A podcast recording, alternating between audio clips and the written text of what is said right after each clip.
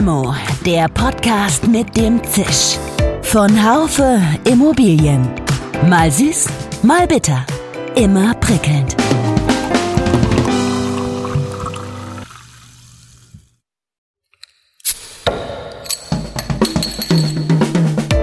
Limo, der Podcast mit dem Zisch.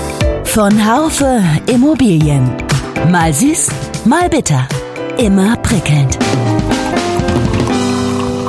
Hallo liebe Limo-Fans. Die Bundesanstalt für Immobilienaufgaben, kurz BIMA genannt, ist mit etwa 38.000 Wohnungen im Bestand eine der größten Immobilieneigentümerinnen Deutschlands. Mit dem Sprecher des Vorstands, Dr. Christoph Krupp, trinke ich heute eine Limo. Er hat zum Klimaschutz promoviert und neben all den Fragen zur Unterstützung der Kommunen, die ich ihm im Interview stelle, treibt ihn das Thema Klimaschutz bei Gebäuden aus ganz bestimmten Gründen um. Um es auf den Punkt zu bringen, Aktionismus schadet. Und das ist im Kern für mich das Problem beim Klimaschutz. Man kann sehr anspruchsvolle Standards erfüllen, wenn sie Standards bleiben und wenn sie nicht schon in der Zeit, in der sich die Bauunternehmen, die Eigentümer und die Planer auf diesen Standard einstellen, wenn der in dieser Zeit nicht schon wieder geändert wird. Die BIMA hat in den letzten Jahren eine gewisse Wandlung vollzogen, insofern als sie immer noch ihre Liegenschaften zum Höchstpreis verkaufen soll. Aber es gibt davon Ausnahmen. Es gibt eine Richtlinie zur verbilligten Abgabe von Grundstücken, aber Kommunen beklagen sich immer wieder darüber, dass die BIMA hier ein bisschen starr agiere. Warum ist das so? Antworten gleich. Herzlich willkommen für die nächsten gut 20 Minuten. Mein Name ist Dirk Labusch und ich bin Chefredakteur des Fachmagazins Immobilienwirtschaft. Ja, Herr Dr. Krupp, willkommen zur Limo. Sie sind ein vielreisender Mann. Sie sind gerade unterwegs oder sind Sie in Bonn oder wo treffe ich Sie? Im Moment bin ich im Homeoffice in Hamburg. Okay. Aber morgen bin ich wieder in Berlin beim Bündnis für das Wohnen in Berlin. Ja, Sie sind dabei. Das ist ja, das ist ja ganz spannend. Wer ist denn noch dabei? ZIA ist auch dabei, oder? Ja, das sind alle wesentlichen Verbände der Wohnungswirtschaft, aber auch die Gewerkschaften, die Sozialverbände, also auch die Vertretung derer, die in den Wohnungen, die da gebaut werden sollen, wohnen werden und die das irgendwie bezahlen müssen. Podcast ist ja immer auch so ein bisschen was Persönliches. Sie waren vorher Leiter der Senatskanzlei in Hamburg bei Olaf Scholz. Sie sind Physiker. Sie haben zum Klimaschutz promoviert. Wie hat es Sie denn eigentlich in die Politik getrieben? Ich habe promoviert über Klimawandel und Gesellschaft und dann war es relativ naheliegend, dass ich dann zum Klimaschutzkoordinator der Landeshauptstadt Kiel geworden bin, 1996. Und da ich ja Hamburger bin, war es dann auch wiederum naheliegend, dass ich im Klimaschutz der Stadt Hamburg gearbeitet habe bis 2001 und dann bin ich auf die kommunale Ebene gegangen, war hier Bezirksamtsleiter, kenne daher das Thema Bauen und Immobilien auch von der Seite der plangebenden und der Baugenehmigungsbehörden. Und dann hat mich halt Olaf Scholz 2011, als er die Wahl in Hamburg gewonnen hat, gebeten, die Senatskanzlei zu leiten. So dass ich also, darüber bin ich auch ganz froh, die kommunale Ebene kenne, die Landesebene kenne und jetzt die Bundesebene. Und äh, wie ist dann der Prozess gewesen, dass Sie an die BIMA gekommen sind? Waren Sie äh, natürlicher äh, Nachfolger sozusagen von Herrn Geb? Oder wie kam, wie kommt sowas? Ich habe mich auch als Chef der Senatskanzlei sehr intensiv um die Fragen von Bauen und Wohnen und Infrastruktur der Stadt gekümmert. Also Olaf Scholz hatte einmal zu mir gesagt, mit Blick auf die Elbphänomenie, dass er nicht möchte, dass das nochmal so passiert. Hm. Daraufhin habe ich auch eine Drucksache entwickelt, äh, kostenstabiles Bauen, wo wir sehr viel gedacht, darüber nachgedacht haben, wie man eigentlich Bauvorhaben vernünftig strukturiert und ähm, realisiert, also solche Projekte realisiert. Und dann hat er nochmal einen anderen Satz zu mir gesagt, der heißt, er möchte eigentlich nicht, dass die Kinder, wenn sie in der Schule sind und dann aufs Klo gehen, sich ekeln. Und dann habe ich zu ihm gesagt, ja, das ist ja okay, aber das kostet ungefähr zwei Milliarden. Und dann hat er gesagt, ja, das ist mir wert. Und daraufhin ist in Hamburg eines der größten Schulbauprogramme gestartet worden, schon relativ früh. Die Schulen sind saniert worden. Und dann hat sich natürlich noch die wachsende Stadt realisiert, sodass also aus dem eigentlich geplanten Schulbausanierungsprogramm dann auch ein Schulbauzubauprogramm geworden ist. Und ich glaube, dass der Schulbau in Hamburg ganz gut aufgestellt. Ich erinnere mich auch noch daran, dass ich in meiner Hamburger Zeit äh, haben wir eine Erhaltungsstrategie gemacht für die technische Infrastruktur für Brücken, Straßen und Gewässer. 2013, 14 äh, haben wir das gemacht. Und wenn ich dann heute so lese, wie das mit der technischen Infrastruktur in Deutschland aussieht, dann denke ich mir, waren wir damals auf dem richtigen Weg. Wie viel Klimaschutz können Sie denn jetzt bei der BIMA verwirklichen oder wie können Sie Ihre Expertise da einbringen?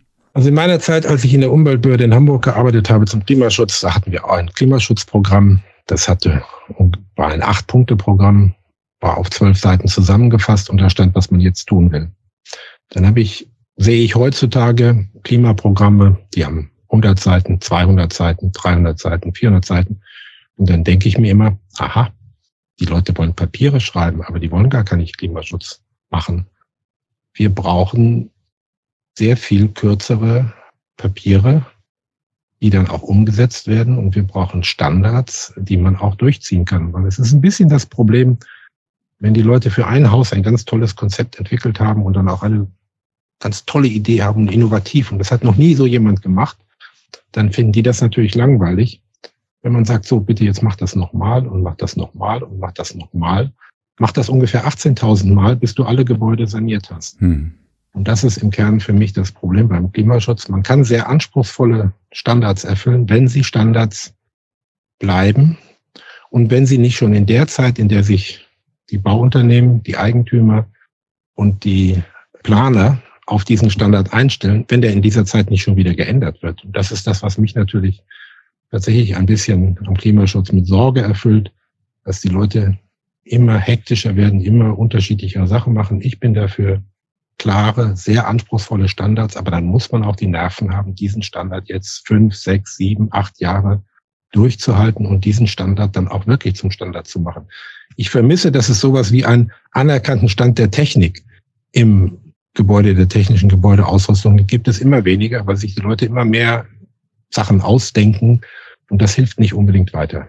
Wäre da das, äh, das Institut für Normung nicht äh, gefragt, hier wirklich solche Standards zu entwickeln? Und gibt es so etwas nicht auch schon? Es werden halt ständig neue Standards entwickelt. Sie merken das an der Schlagzahl, in der das Gebäudeenergiegesetz weiterentwickelt wird und der wir dann auch, wir haben ein Nachhaltigkeitsprogramm auf Bundesebene, wir haben eine, Klima, eine, eine Leitstelle für klimaneutrale Bundesverwaltung. Und ich, ich sehe halt das Problem, dass wenn ich jetzt die Leute dazu bringen will, also das Kabinett hat 2019 beschlossen, dass wir den EGB 55 Standard einführen sollen. Und jetzt muss ich erstmal ein paar hundert, tausend, also nicht hunderttausend, sondern ein paar hundert, Komma tausend Leute in der Bundesanstalt für Immobilienaufgaben, die müssen jetzt erstmal den Weg finden, wie sie den EGB 55 Standard erreichen. Und während wir auf dem Weg sind, kommen schon wieder neue Anforderungen. Das ist das, was mir Sorge bereitet. Also ich möchte gerne mehr Standards. Ja, super. Ähm, das ist ein, ein grandioses Ziel, glaube ich. Wir haben, ich habe vor fünf Jahren, ich erinnere mich, äh, ich war auf der Expo Real, da gab es eine große Diskussion, in der die BIMA sehr stark dafür kritisiert wurde, die Kommunen nicht ausreichend zu unterstützen bei der Beschaffung von Wohnraum. Inzwischen haben sich ja wohl auch die Maßgaben geändert. Das BIMA-Gesetz spricht immer noch von einer wirtschaftlichen Verwertung, die sie hinkriegen sollten, aber es ist ähm, das heißt, es ist, glaube ich, immer noch das Ziel, möglichst viel für die ähm, Grundstücke und Immobilien zu erlösen. Aber mit Ausnahmen kann man das so sagen. Es ist so, wir wollen schon unseren Beitrag leisten zum bezahlbaren Wohnen in Deutschland. Wir machen aber auch die Erfahrung, wenn wir ein Grundstück stark vergünstigt abgeben, dann führt das manchmal dazu, dass es einfach dann nach kurzer Zeit zum doppelten und dreifachen Preis weiterverkauft wird. Und dadurch ist kein Beitrag zum bezahlbaren Wohnen geleistet worden. Und deshalb verkaufen wir schon die Grundstücke zu dem Marktpreis, der üblich ist, also für den Preis, für den das Grundstück auch möglicherweise weiterverkauft wird. Und was halt da, ja, halt der, der Verkehrswert ist, den Preis müssen wir schon nehmen. Wir haben jetzt aber zwei Sonderregelungen, die für die Kommunen, glaube ich, ganz wichtig sind. Das erste ist, die Kommunen haben einen Erstzugriff. Das heißt, wir verkaufen jedes Grundstück, bieten wir als erstes der jeweiligen Kommune an oder ihrem Wohnungsunternehmen. Das hat für die schon mal den Vorteil, dass sie sich da halt nicht unmittelbar den Wettbewerb mit anderen Investoren stellen müssen. Und natürlich machen wir es dann auch zum Gutachterpreis. Und der Gutachterpreis ist öfters ein bisschen äh, weniger auch, als was man wirklich in der freien Auktion am Markt erwerben könnte. Und die zweite Sache ist, wenn die Kommunen dann dort kommunale Einrichtungen bauen, dann kriegen sie von uns eine Verbilligung. Oder wenn sie ähm, Sozialwohnungen bauen, dann kriegen sie für jede Sozialwohnung eine Verbilligung von 25.000 Euro. Und das führt schon dazu, dass wir, dass die Kommunen damit gut zurechtkommen. Es gibt wenige Fälle, in denen die Kommunen damit nicht zurechtkommen und da muss man halt miteinander reden. Und dann sind wir auch sehr bestrebt, eine Lösung zu finden. Wir sitzen hier in Freiburg und äh, da gab es tatsächlich ein solches, eine solche Diskussion, dass Flächen der Beamer gehörten, die aber mehr Geld wollte, als der Gutachterausschuss damals äh, genannt hat. Gibt es denn Kommunen, wo Sie sagen, oder gibt es Probleme, wo Sie sagen, die tauchen immer wieder auf? Nee, natürlich taucht immer wieder das Problem auf, dass man sich darüber unterhalten muss, äh, wie viel ist jetzt für die Erschließung des Grundstückes erforderlich, also wie hoch sind die Erschließungskosten, was sind die erlösbaren Bodenpreise. Das sind natürlich Themen, die immer wieder diskutiert werden, aber es sind alles keine unlösbaren Probleme. Ich meine, wir verkaufen ja relativ viele Grundstücke, es läuft ja immer noch. Es wird aber weniger laufen, um das gleich dazu zu sagen, weil wir haben immer weniger Grundstücke, die noch äh, verkauft werden können. Das werden also weniger, einfach weil wir irgendwann ausverkauft sind. Und das Zweite ist natürlich, was wir jetzt auch machen, ist, wir wollen halt auch in Zukunft selber Wohnungen bauen. Das heißt, wir verkaufen die Grundstücke dann nicht mehr, sondern behalten sie und bauen dort selber Wohnungen, weil wir sind ja selber auch ein großes Wohnungsunternehmen. Das heißt genau, das ist, äh, das wäre meine nächste Frage gewesen.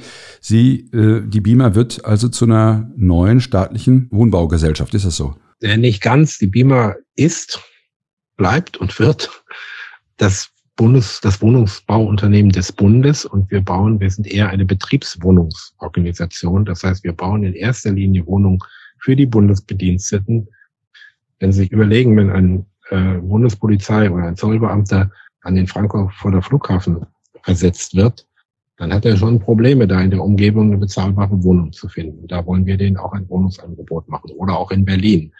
Und dabei denken wir jetzt weniger an die Regierungsdirektoren und Ministerialdirigenten, sondern eher an die Inspektoren, also an den mittleren und gehobenen Dienst in der Bundesverwaltung. Die müssen ja immer wieder auch mal versetzt werden.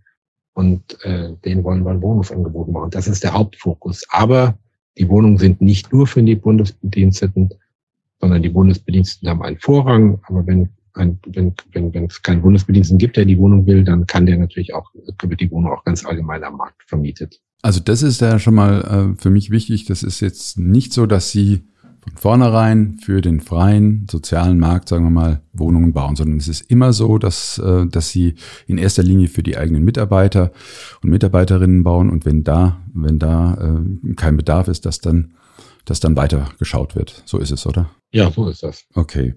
Äh, wie war denn Ihre Rolle in der, in der Flüchtlingskrise? Haben Sie da denn Wohnraum bereitstellen können für die Kommunen, für Geflüchtete? Ja, haben in der Flüchtlingskrise 2015, 2016 äh, haben insgesamt 186.000 Flüchtlinge in der Spitze in Liegenschaften der BIMA gewohnt. Das läuft so, dass wir den Kommunen oder den Ländern Immobilien, die wir haben, also überwiegend ehemals militärische äh, Liegenschaften, aber auch andere, dass wir die denen zur Verfügung stellen und dann betreiben die Kommunen. Das heißt, das heißt, in der Regel ist es dann eine kommunale oder eine Landeseinrichtung für Flüchtlinge, wo der Nicht-Insider gar nicht weiß, dass es eine Bundesimmobilie ist, weil wir halt die Unterkünfte nicht betreiben. Aber die Kommunen oder die Länder richten sie dann auch her. Und wenn das Maßnahmen sind, die also auch der, der, der, der Immobilie nutzen, dann erstatten wir auch die Kosten dafür. Das ist ein Modell, das hat sich sehr gut bewährt. Dann ist natürlich mit dem Rückgang der Flüchtlingszahlen äh, sind viele Unterkünfte zurückgegeben worden. Und jetzt haben wir knapp 60.000 äh, Plätze noch den Kommunen zur Verfügung gestellt. Und die werden jetzt auch, weil sie nicht alle belegt sind, auch für Ukraine-Flüchtlinge genutzt. Wie wird denn das Thema Konversion sich aus Ihrer Warte in der Zukunft entwickeln? Ich habe so ein bisschen die Befürchtung, dass jetzt ja ähm, aufgrund der Tatsache, dass wir immer wieder merken, dass die, äh, dass die Bundeswehr nicht so richtig gut aufgestellt ist, dass da Nachholbedarf äh, sein wird. Ähm, ich meine, natürlich sind die Konversionsimmobilien ganz oft auch äh, Immobilien, die von den Amerikanern zur Verfügung gestellt worden sind. Ähm, aber äh, wird es denn in Zukunft nach Ihrer Einschätzung tatsächlich immer noch so viel Konversionsimmobilien geben, die Sie die Sie weiter können? Oder ist das auch an Ihr, ist es auch so ein Stück weit an das natürliche Ende gekommen? Also es ist sicherlich an das natürliche Ende gekommen, weil wir haben noch den Abzug der Briten gehabt aus Ostwestfalen. Der ist noch nicht umgesetzt. Da finden noch einige Konversionen statt. Die Konversion der Amerikaner im Rhein-Main-Neckar-Bereich, die ist im Wesentlichen abgeschlossen. Also da gibt es noch ein paar Konversionsprojekte, die natürlich noch laufen. Das waren also die richtig großen.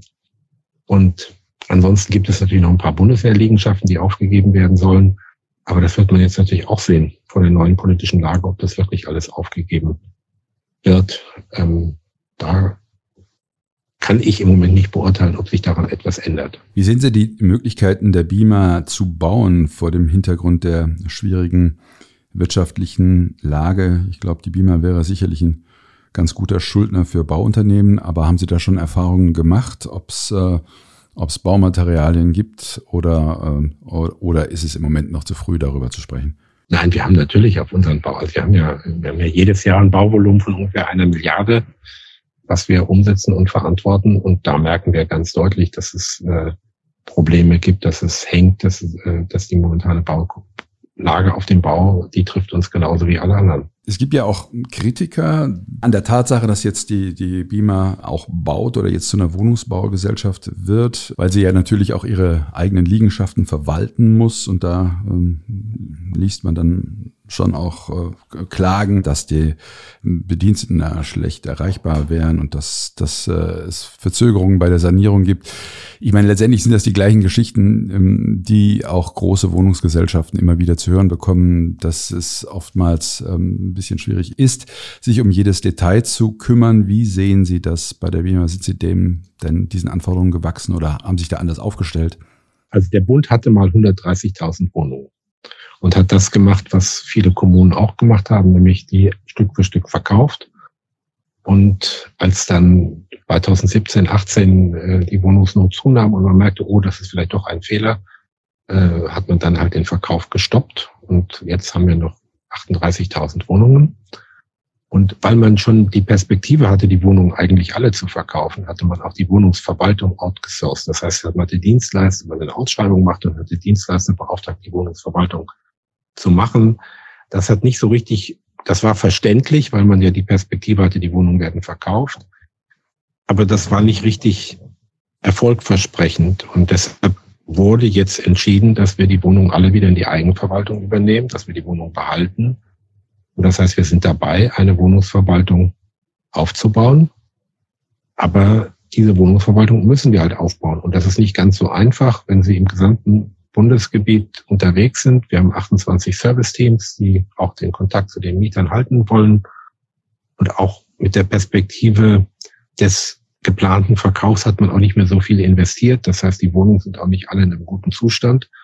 Und das müssen wir jetzt alles aufarbeiten. Aber da sind wir dabei, das aufzuarbeiten. Wir haben eine neue Sparte Wohnen gegründet. Die Sparte Wohnen ist bewusst nicht organisiert wie eine Behörde, sondern ist bewusst so organisiert wie ein Wohnungsunternehmen.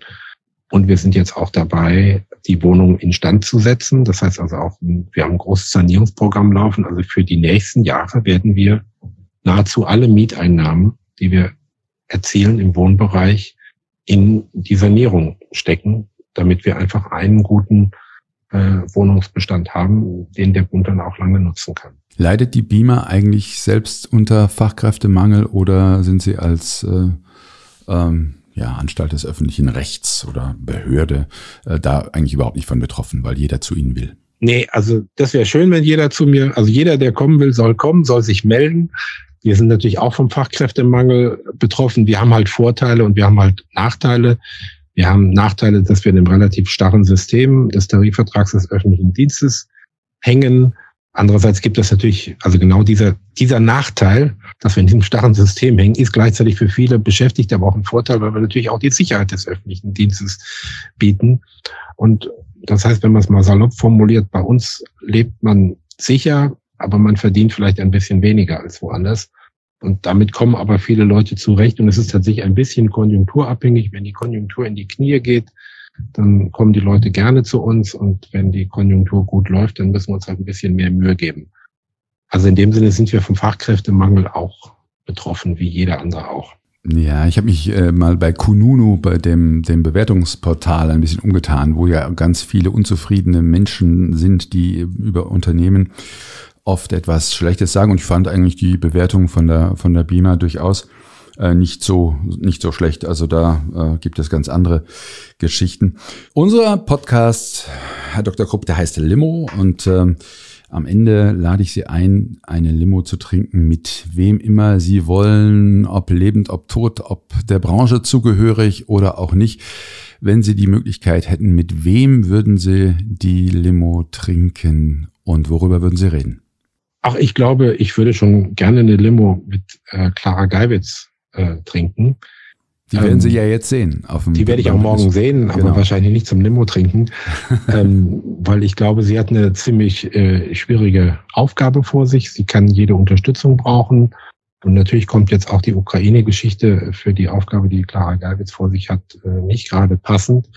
Aber ich glaube wiederum, sie ist sehr tough und versucht die Aufgabe gut anzugehen. Und dann würde ich mit ihr darüber reden, wie ich sie dabei unterstützen kann. Vielen Dank, äh, Dr. Krupp, für das interessante Gespräch und äh, ganz viele Grüße nach Hamburg. Vielen Dank. Willkommen im täglichen Leben. Dass die BIMA Immobilien verkauft und ein Käufer sie dann für das Doppelte weiterverkauft, ja, das mag die Realität sein. Und nein, sowas kann man vertraglich im Grunde wohl nicht ausschließen. Ich habe jedenfalls ein gewisses Verständnis dafür, dass die BIMA nicht allzu sehr von ihrem Verkehrswert heruntergeht, aber wahrscheinlich kann man darüber doch noch länger diskutieren. Wenn Sie eine Meinung dazu haben, sprechen Sie mich gerne an über LinkedIn oder per Mail an dirk.labusch.immobilienwirtschaft.de. Bleiben Sie uns gewogen. Limo gibt es immer montags auf allen Podcast-Kanälen, Apple Podcasts, Spotify und Co. Ein ganz herzlicher Dank an die Technik, an Severin Goutier und Nikolai Usbeck. Bis zum nächsten Mal, Ihr Dirk Labusch. Schön, dass Sie dabei waren. Bis zur nächsten Folge von Limo, dem Podcast mit dem Zisch von Haufe Immobilien. Um keine Folge zu verpassen, abonnieren Sie doch einfach den Podcast in Ihrer Podcast-App. Schön, dass Sie dabei waren. Bis zur nächsten Folge von Limo, dem Podcast mit dem Zisch von Haufe Immobilien. Um keine Folge zu verpassen, abonnieren Sie doch einfach den Podcast in Ihrer Podcast-App.